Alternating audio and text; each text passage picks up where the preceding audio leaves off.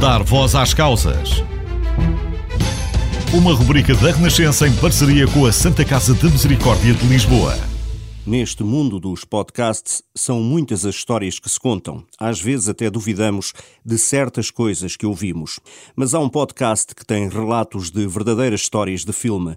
Chama-se Palavras para um Lugar e é da Santa Casa da Misericórdia de Lisboa. Foi criado por um dos técnicos das equipas de integração comunitária e surgiu a partir do interesse pela literatura, partilhado pelo técnico e pelos jovens apoiados por estas equipas. A escrita foi o ponto de partida para se chegar a histórias de vida muito duras. A jornalista Filipa Ribeiro esteve no estúdio onde é gravado este podcast e apresenta a ideia através de trechos de dois episódios que lá foram gravados. Num dos pisos superiores da COSUL, em Lisboa, um espaço que apoia as artes, está o estúdio da Rádio Voz Online. É aqui que são gravados todos os episódios do podcast, onde são contadas na primeira pessoa histórias de filme. Olha, vou fazer um podcast com os jovens da equipa. Pai, foi uma experiência muito engraçada. A visita ao estúdio é feita por Miguel Lamas, que conduz as entrevistas neste podcast. Destacou-nos três jovens que passaram pelo estúdio. Palavras para um lugar. Um espaço. A primeira é Aua Embaló. Trouxe o tema de mutilação genital. Obviamente que eu sou contra a mutilação genital feminina e se me perguntarem que se eu vou fazer isso aos meus filhos, nunca. Mas eu não julgo quem o faz. Eu sei como é difícil sair do, do tal ritual. Aua Embaló é da Guiné-Bissau. Veio para Portugal com 15 anos para viver com o pai. Acabou num centro de acolhimento. Recentemente ganhou coragem e confessou-se vítima de mutilação genital. Eu, uma pessoa que passou por isso, eu consigo compreender que não é correto e não quero fazer isso com mais ninguém. Em Portugal começou de novo o estudo da educação social, neste momento, e tem como objetivo criar uma casa onde vivam idosos e crianças. Meu nome é Boyala, Idade? tenho 21 anos. No episódio 6 aparece a história de Boy Diallo, natural da Guiné-Conakry, chegou a Portugal depois de atravessar o Mediterrâneo de barco. E foi só na terceira vez que consegui ir atravessar o, o mar e até chegar à Espanha. E- Veio porque queria estudar, sonho que tentou em vários países africanos. Primeiro na Guiné-Bissau, para onde foi com a mãe depois de o pai morrer e de a guerra ter começado, mas a mãe não se adaptou ao país e voltou à terra natal. Boy começou a viagem sozinho. E pronto, foi naquela altura em que tomei essa decisão de, de sair, de lutar para realizar o meu sonho, o meu objetivo, que era de voltar sempre à escola. Até que toma uma das decisões mais difíceis. Tomei essa decisão de, de atravessar o deserto para chegar em Marrocos. Foi uma viagem muito dolorosa, uma viagem com mais de 20 pessoas sentado dentro de uma caminhoneta de caixa aberta, sentado uma em cima da outra. E sabíamos que se alguém caísse da caminhoneta, e aí seríamos entregar nós mesmo. Em Marrocos, limpava as ruas e juntou dinheiro. Pagou três viagens de barco até conseguir atravessar o mar. Quando chegou à Espanha, estudou e concluiu que Portugal seria o melhor país para estudar. Fui diretamente para, para o CEF, expliquei e contextualizei a minha história, fiz o meu pedido de proteção internacional. Hoje está nas equipas de integração comunitária da Santa Casa, com quem se cruza. Conta sempre a lição que um dia o pai lhe ensinou na Guiné-Conakry. E vou plantar uma dessas árvores dentro da casa e outra fora de casa. E na tua opinião, qual é a árvore que crescerá mais rápido? Respondeu meu pai, acho que é aquela árvore dentro da casa. Evitará o sol quente e o vento forte e a vida dela será mais fácil e protegida. Um dia lembrei-me da, da, da, da experiência.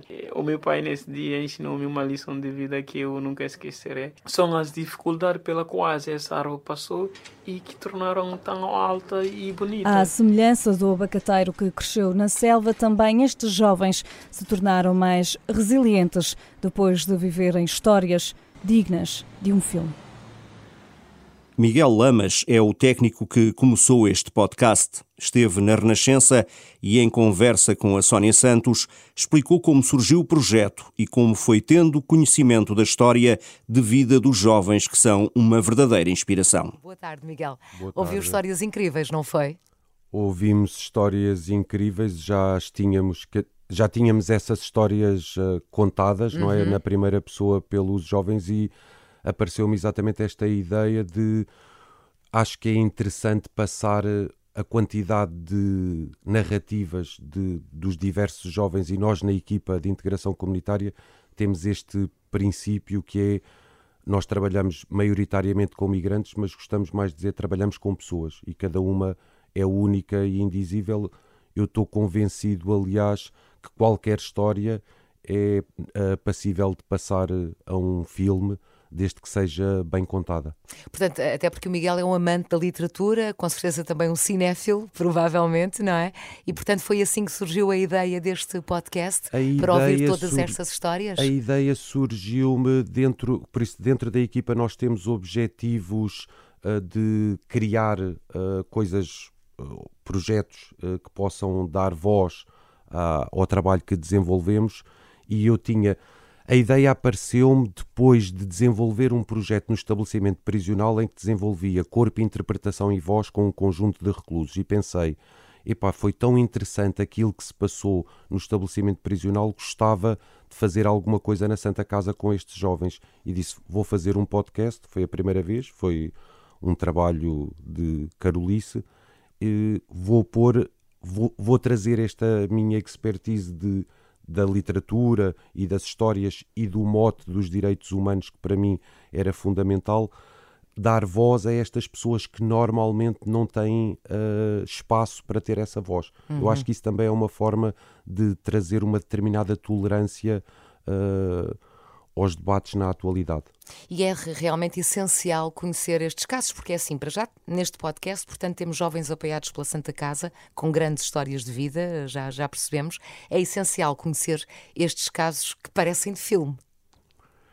É essencial, nós conhecemos-los muito bem porque a equipa trabalha com os. É, nós temos um diretor e os, e os técnicos trabalham diretamente, cada um de nós, com 12 jovens e acompanhamos-los nesta medida que é a medida da autonomia de vida e por isso o jovem aluga o seu próprio quarto e toma conta da sua vida total.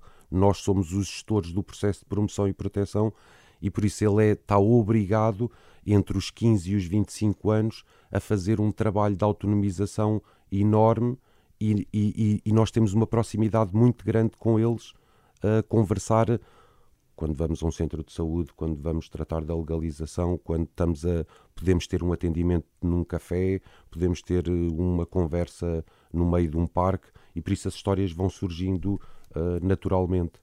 Eh, o podcast eu sei que agora está a fazer uma pausa. Quando é que volta?